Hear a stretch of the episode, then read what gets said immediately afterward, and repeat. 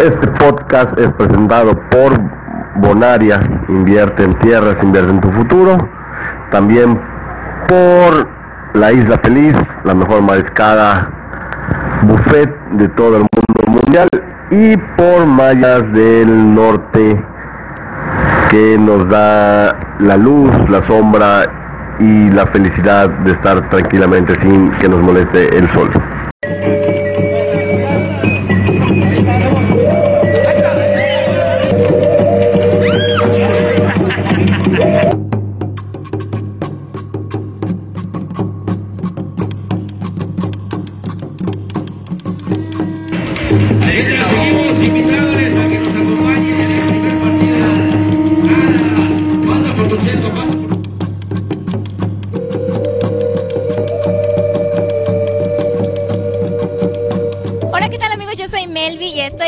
Siempre súper contenta, pero hoy definitivamente muchísimo más porque tenía unas ganas de bajarme el estrés aquí en el estadio Carlos Iturralde. Que bueno, no, no, no, no, ya estamos muy emocionados, tanto Georgie, nuestro camarógrafo, como yo, de ir a conocerlos y ver las caras que siempre vemos todos los partidos, platicar con ustedes y saber qué es lo que esperan para esta nueva era en el estadio Carlos Iturralde para nuestros venados de Yucatán.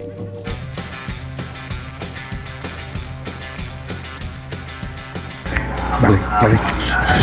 Mis queridos tontos yucas. ¿Cómo que tontos yucas, Victoria? ¿Qué es eso? Ay, la verdad es que los quiero mucho. Es que Enrique siempre lo dice. ¿Sabes quiénes son tontos? ¿Quiénes? Los venados de Yucatán, mis queridos yucas. Y así comenzamos este podcast el día de hoy con Victoria, con nuestra anfitriona Victoria. Pero pues sí, tontos es la palabra que, que más delicada. Más delicada que tengo para, para calificar la actuación de estos nuestros venados del Mérida. Eh, eh, que nuevamente eh, logran lo que lo que nadie ha podido hacer acumulan una derrota más ahora en casa en un en un horario en un horario que ya habíamos tenido en alguna ocasión en, en Yucatán, el de los sábados. Regresó temporalmente, vamos a tener dos partidos más, pero de eso ya hablaremos ahorita al final del, del, del comentario. Vamos a enfocarnos primero a la nueva derrota de Venados de Yucatán.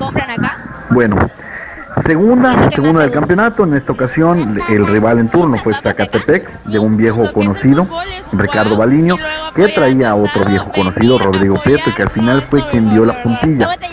Pero ¿qué es lo que sucedió en el ¿Cómo encuentro?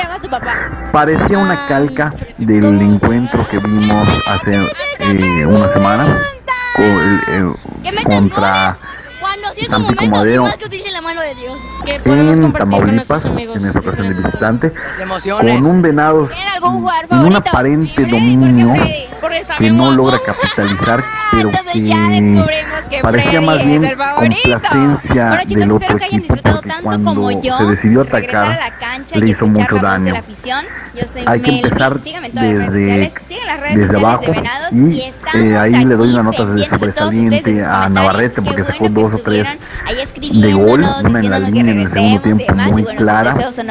Luego, si continuamos con una defensa de tres que el sacó en esta ocasión, hay que decir también que parecía por un momento que veíamos un partido de la selección nacional, no por el buen nivel de juego ni porque fueran superlativas las actuaciones de los de los venados, sino porque habían muchos cambios respecto al partido anterior, el partido con Tampico Madero.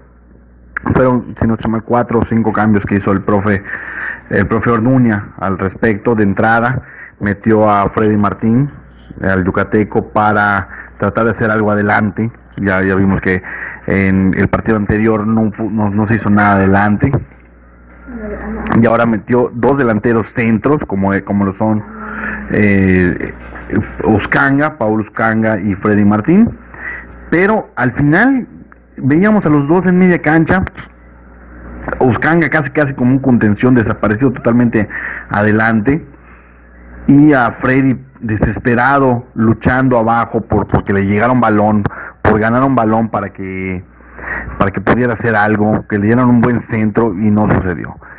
Decíamos, la defensa eh, con una línea de tres, un, un cambio a una línea de tres con Gaby Baez, con eh, este Galeana, el llamado Puyol de Yucatán, que, en realidad es muy malo, es un defensa que se pierde, tiene mucho que ver en, en el primer gol, y con Sánchez en, en la- en el otro central, eran tres centrales, dos jugadores muy abiertos por la banda, Luis Sánchez, otro, otro, este, otro Sánchez, vaya, y este Franco Faría, que fueron lo mejorcito ambos, pero no terminaron por saber hacer la última jugada. Ambos muy impetuosos, ambos llegaban a la línea de fondo, ambos provocaban faltas que permitieron hacer tiros libres interesantes. Uno de ellos del propio Sánchez que pega en el, en el poste, pero nada más. A los delanteros no les llegó ni un balón claro que digas, hombre, qué bruto eres para fallar esas. No, ni una sola tuvieron. Eh, la más clara, si acaso, en jugada fue una de, de este del propio Uscanga al, inicio, al inicio, el primer segundo, literal, del partido en el que desborda por la derecha, se llevó a medio mundo y la cruza demasiado, no encontró piernas para, para mandar el balón a, la red.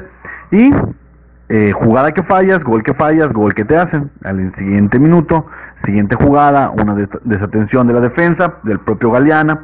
Le dejan el balón muerto a Cardoso, al número 11 de Zacatepec, y la manda, la manda a guardar, la manda al fondo de las redes.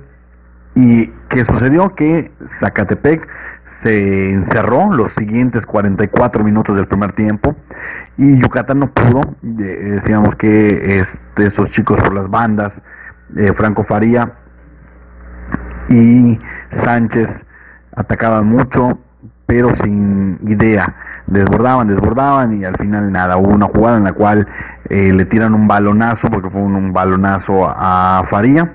La recupera en el borde del área, en el, perdón, en el borde del tiro de esquina. Y de ahí se quita dos jugadores. Y cuando tiene todo para tirar la diagonal matona, como diría el perro Bermúdez, él siente el contacto y se deja caer. Obviamente el árbitro no se la compró y no marcó absolutamente nada y se quedaron en el área Freddy y Paulo Canga esperando a que, a que llegara el centro. No tuvieron un solo centro decente en todo el partido. En el segundo tiempo, Zacatepec recompuso y decidió atacar. Y ahí es cuando los venados se vieron muy, muy mal. Muy, muy mal. La verdad. No tenían idea, no tenían un recuperador. Aldo Polo perdido, amonestado por, por una jugada de tiempo. Y no tenían un recuperador mixto, uno de esos volantes mixtos, como se les llama ahora, que agarren el balón e inicien el, trayecto de la pelota para que se puedan sumar más elementos al ataque. Aldo Polo recuperaba, ya eh, parece que le pesa la, veteranía, recuperaba el balón y de ahí no pasaba, se la tenía que dar a Luis Sánchez o tenía que dársela a- al otro medio de contención que jugaba adelantito, al propio Oscanga que ya, ya para, esos, eh, para esos momentos ya estaba adelante. Y ahí viene, vienen los errores tácticos. ¿Por qué? Porque el propio eh, saca a, a los dos mejores jugadores que en ese momento, a Faría y a Luis Sánchez, y no, no se veía por qué, no, no se por qué. Lo único que, que adujimos en el, en el palco de prensa en ese momento es que ambos jugadores estaban muy cansados después de unos 45 minutos muy intensos en los cuales ellos sí, sí resienten el calor, porque a esa hora sí había sol, ya para el segundo tiempo ya no lo había, y sí resienten el calor de haber jugado eh, bajo el sol los primeros 45 minutos. Entran Vela, eh, no, no hace mucho, entra Canizales, un, un tronco eh, colombiano, mm, alto, medio fuerte, muy del tipo de Franco Arizala, que recientemente firmó con Cafetaleros, muy del tipo de Jackson Martínez, pero la calidad es muy, muy, muy distante. Él no hizo nada por pelear, le llegaban, no le llegaban los centros, no sabemos cómo va a jugar Yucatán. Luego al final decimos salvó una, una Navarrete en la línea y, y tanto fue al, el agua al cántaro que lo rompió. Fue Rodrigo Prieto, un ex venado, que sigue jugando después de darnos, habernos dado hace, cinco, hace casi ocho años algunas alegrías en, al estado. Y ahora jue- jugando para Zacatepec, lo mete Baliño y le responde a los dos minutos de que entra eh, Prieto, Rodrigo Prieto, anota el 2-0 que ya fue completamente lapidario. Eh, entonces no se pudo hacer realmente nada. Después del 2-0 moralmente el equipo se viene abajo, ya ni siquiera llegaban a, a gol, fue más el, el, el- el cansancio y pudo, estuvo más cerca el 3-0 en un contragolpe del Zacatepec que el 2-0, el 2-1, el, el acercarse para los venados. No sabemos cómo van a jugar cuando llegue la torre del gol, este muchacho argentino, que hasta ahorita no me acuerdo su nombre porque no ha hecho nada, más que no creo que no ha llegado ni siquiera a su pase. Y no sabemos cómo, porque los centros no llegan. Las bandas están muy, mm, hay mucho, mucho regate, mucho llegada a fondo, pero no se sabe centrar.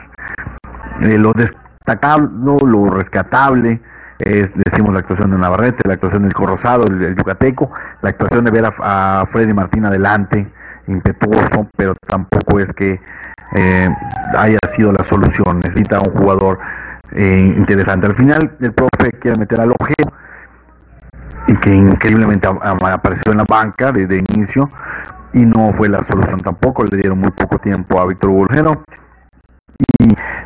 no sé, a lo mejor salir con tres delanteros hubiera estado más interesante para que tenga por las bandas un poco de, de acompañamiento Freddy, para que los mismos jugadores se asocien por las bandas, porque era mucho llegar por las bandas, pero sí, con uno y los otros realmente no, no, no competían. Bueno, En general me sentí bastante suelto, agarrando ritmo y, y pues después de la lesión que tuve, pues mejor, ¿no? Cada día mejor.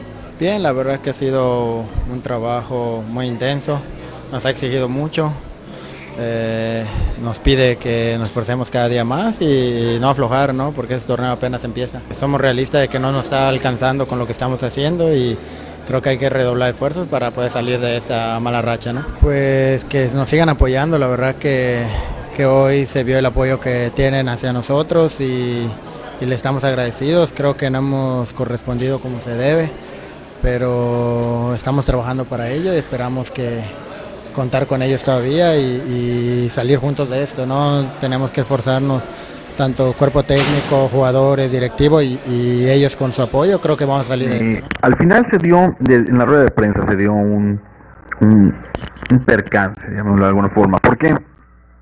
El profe Baliño eh, pues, pasó a saludar a todo el mundo, muy, muy agradable, mucho tiempo agradecido por Yucatán, pero el que no estuvo fue eh, el profe Orduña. Eh, la directiva de Venados explica que se le bajó la presión, que ya estaba un poco tocado, de, de llamarlo de alguna forma, antes de entrar al partido, y pues obviamente el resultado le, afectó, sin duda, el ver que los chicos no responden, y pues tuvo que salir eh, ayudado por las asistencias médicas al, del estadio, ¿no? En su lugar eh, se presenta Salvador Aguado a la prensa y, algunos compañeros eh, de la de la de la prensa nefastiando eh, le hacen la pregunta al profe Aguado acerca de, si no quiso dar la cara eh, Orduña por los malos resultados. Eh, me pareció de muy mal gusto, ya que se, se había explicado por qué no estaba Orduña y pues eh, si la federación lo, lo permite, si la liga de ascenso lo permitió, pues no está, no es, no es porque esté mal, ¿no? En ningún momento creo que creemos eh, quienes hemos estado de cerca del proceso de, estas, de esta pretemporada y estas dos semanas tan difíciles que ha vivido Venados, que Orduña no es alguien que, se esconda ni mucho menos, ¿no? Entonces es- es- parecía totalmente fuera de lugar e inadecuada la, la pregunta de este sujeto, bueno, que regularmente se, se caracteriza por, por esas situaciones, ¿no? Eh, bueno, pues vamos a dar los resultados, los resultados de, de esta jornada de la Liga de Ascenso, los, eh, algunos algunos interesantes, algunos no tanto, y pues vamos a ver qué nos depara la siguiente jornada. El Correcaminos el viernes le pegó al Atlante, eh, que en ese momento era líder, con dos goles de su portero, en ese entonces era líder, 3-1, 3-1 el Correcaminos.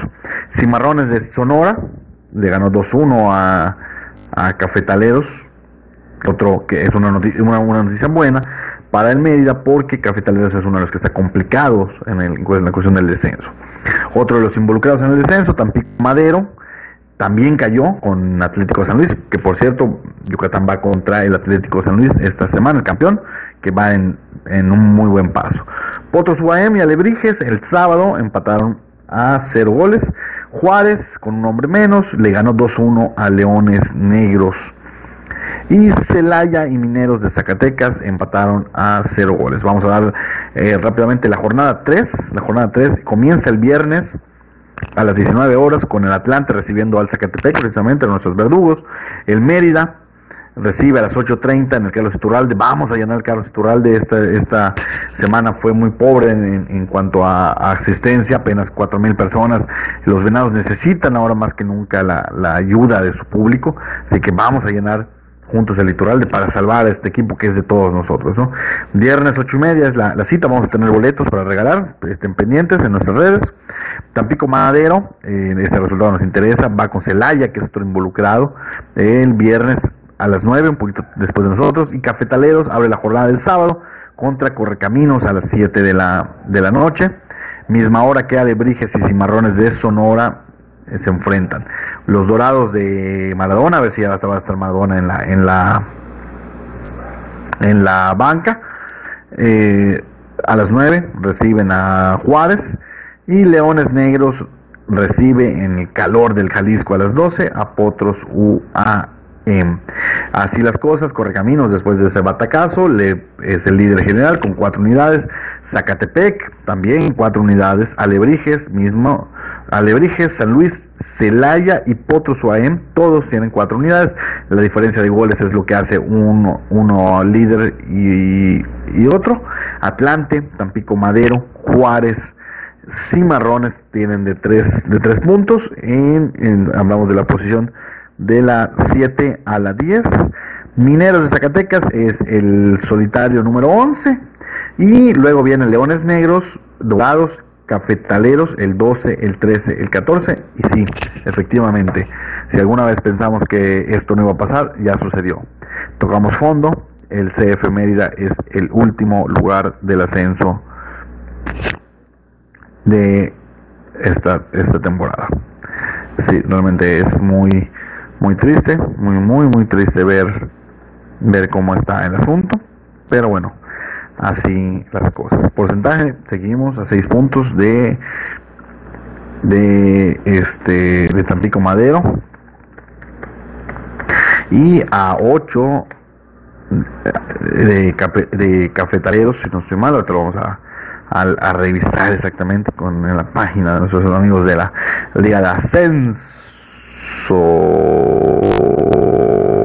Y eso nos indica que Venados es último lugar del ascenso con, eh, con 86 puntos, a 5 del Tampico y Madero, que ya se nos, nos va despegando, a 6 de Cafetaleros, y a 9 de Recaminos que prácticamente no tiene problemas pero sí los tiene eh, Venados, Cafetaleros y, y Tapachula.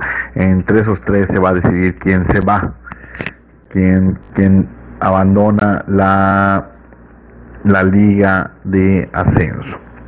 Es muy triste ver que estamos en ambos en ambos rubros en último lugar y que es muy difícil realmente la salvación.